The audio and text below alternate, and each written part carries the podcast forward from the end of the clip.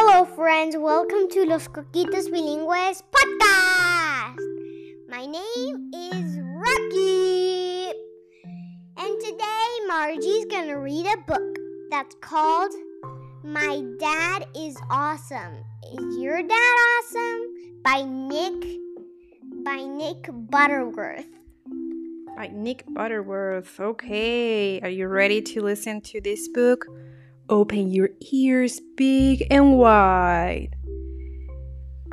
I open them big and wide as I can. My dad is awesome. He's as strong as a gorilla. And he can run like a cheetah. Super, super fast. And he can play any instrument. And he's a great cook. I think he can.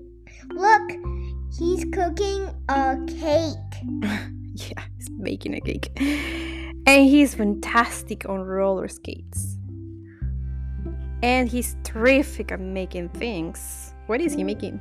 A tree house. Yeah, he's building a tree house. And he can sing like a rock star.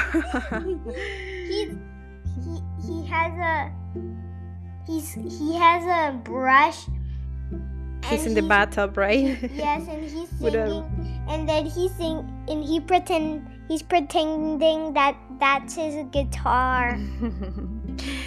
and he can juggle anything. Huh, he's juggling with toys.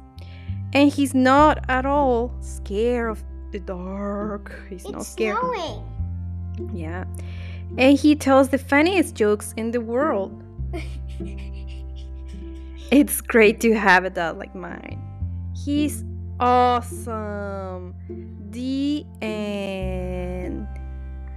Bye bye.